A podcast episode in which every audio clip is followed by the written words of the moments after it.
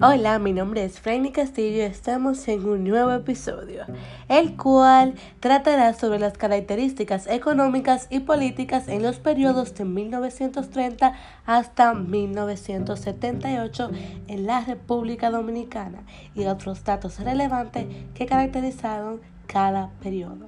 Comenzaremos hablando por la dictadura de Trujillo 1930-1961.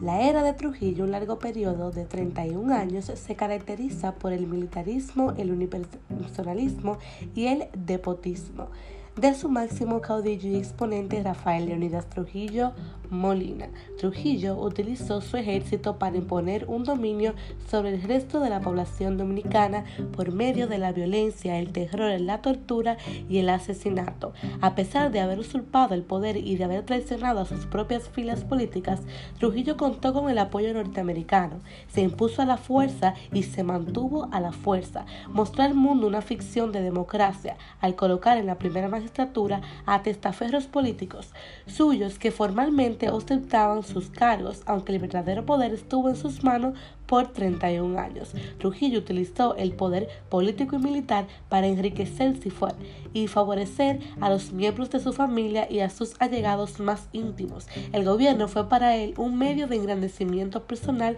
y no un instrumento para el servicio público. Y aún así, en su régimen Trujillo se implementó el principio de una sociedad capitalista y la visión de progreso, que significaba para muchos la construcción de numerosas obras públicas como puentes, carreteras, edificios, entre otras. Desde el inicio de la dictadura y la, oposición fue destruida. Se modernizaron las ciudades que fueron dotadas de luz eléctrica, acueductos, centros sanitarios, escuelas y otros servicios urbanos. Trujillo tuvo una política educativa definida, apoyó e incentivó la educación primaria desarrollando un programa de alfabetización el cual cumplía con una doble función, la instrucción de los analfabetos y la dominación ideológica. Gobierno de Juan Bosch, 1961-1965. Durante la campaña electoral de 1962, Juan Bosch, quien era el candidato del Partido Revolucionario Dominicano, implementó la estrategia de acercamiento con las masas del pueblo dominicano y se comunicaba con un lenguaje muy llano, el cual las agentes del pueblo no podían entender de una forma clara. Sus ideas generales sobre el ejército del gobierno eran populistas y reformistas. Las había aprendido en Cuba y Costa Rica y resultado muy avanzado para muchos en la República Dominicana. Por esta razón era llamado marxista, comunista, leninista o izquierdista. Juan Bosch dirigía al pueblo a través de largas intervenciones reales donde enfatizaba la importancia de integrar al pueblo en el disfrute de los bienes de la sociedad, la sociedad que ésta producía. El despliegue de su campaña proselitista no incluyó el antitrujillismo. Como es natural, esta actitud le hizo ganar muchos adeptos entre los funcionarios y los empleados públicos. Entre sus características están que este inició una reforma agraria prohibiendo el latifundio, limitando la propiedad privada por causa del interés social, consagró el derecho de la familia campesina a tener tierra y recibir ayuda técnica estableció que solo los dominicanos podían tener tierra, prohibiendo la propiedad de esta a los extranjeros. Se promulgó una nueva constitución que les garantizaba derechos a los pobres. Implementó programas de reformas suprimió centenares de cargos públicos medios y altos, así como diplomáticos, rebajó los salarios de los ministerios como el del presidente, en cambio elevó los salarios de los empleados puro.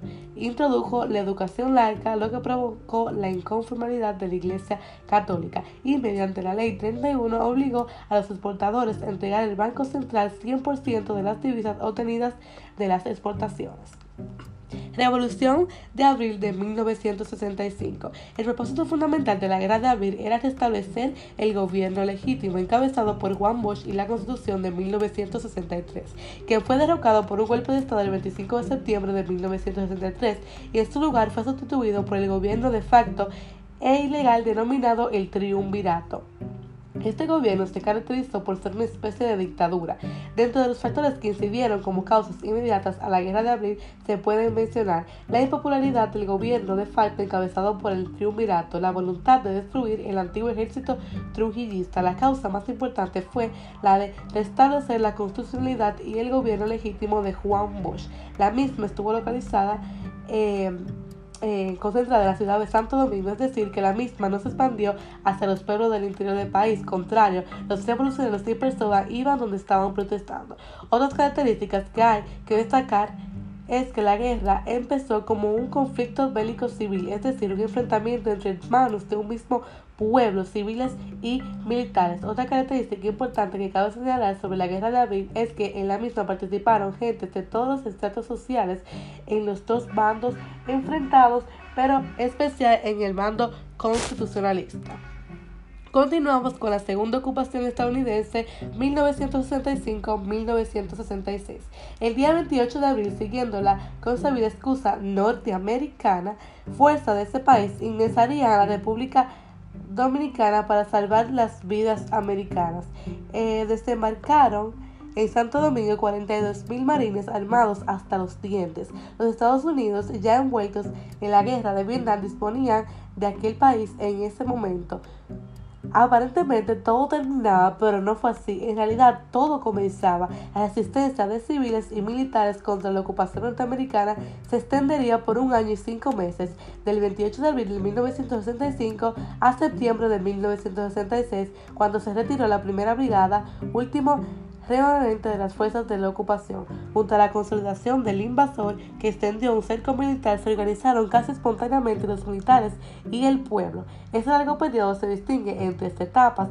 1. Estados Unidos como único agresor. 2. Estados Unidos más OEA a partir del 3 de mayo, 3 Estados Unidos más OEA más gobierno provisional a partir de septiembre de 1965 y hasta el 1 de julio de 1966. Durante este último periodo, nueve meses, el enfrentamiento bélico prácticamente desapareció, no por vencimiento de la invasión, sino por agotamiento de la capacidad de guerra de los patriotas. Bajo este estado de ocupación se realizaron elecciones y el 1 de julio eh, ganó Balaguer. Ahora seguiremos con los 12 años de Balaguer, 1966-1978. Los 12 años se iniciaron el 13 de julio de 1966 y terminaron el 16 de agosto de 1978, habiendo llegado a su fin la Guerra Civil de 1965 y la ocupación norteamericana del mismo año. Es fácil entender cómo las ideas que se encontraban en conflicto durante ese periodo se proyectaban en la vida política de los 12 años. Durante los 12 años las ideologías más importantes estaban vinculadas a los referidos intereses ideología política democrática representativa vinculada a los intereses norteamericanos y del capitalismo, ideologías socialistas vinculadas a Cuba y a la Unión Soviética, ideología socialdemocrática vinculada a la socialdemocracia alemana y francesa y ideología social cristiana vinculada al social cristiano de Alemania y de Venezuela. También existe la ideología trujillista, representada por partidos que tuvieron como referencia la ideología y la política del trujillismo. En la sociedad tenía mucha influencia la Iglesia Católica, pero además existían los clubes sociales en todos los barrios pobres, muy vinculados a las luchas por la libertad contra la represión política y la defensa cultural nacional de ese gobierno. Algunos elementos que pueden ayudar a caracterizar el régimen de los 12 años el gobierno de Joaquín Balaguer fue que abarcó tres periodos presidenciales de 1966 a 1970, de 1970 a 1974 y de 1974 a 1978. Hubo muchos asesinatos políticos por parte de los antitrujillistas, mejoró las finanzas públicas, llevó a cabo la operación Chapeo para asesinar a grupos de izquierda. En 1971 reclutó a un grupo de jóvenes que se denominaron la banda, se encargaban exclusivamente de perseguir a simpatizantes izquierdistas, incentivó la construcción de edificios públicos, prometió una reforma agraria la cual no llevó a cabo. Con el paso de los años se volvió un gobierno cada vez más autoritario. En tercer periodo desapareció de forma misteriosa el profesor universitario y activista Narciso González. La política económica basada estaba en la austeridad, autoritario con niveles cercanos a la dictadura, el crimen organizado desde la esfera del poder, se persecuía la censura a la prensa y el pensamiento un exilio político importante, la muerte de miles de jóvenes por asuntos políticos y la devolución de los bienes confiscados a los Trujillos. Con esto doy fin a todas las características de los gobiernos y guerrillas que ocurrieron entre los periodos de 1930 hasta 1978 en la República Dominicana.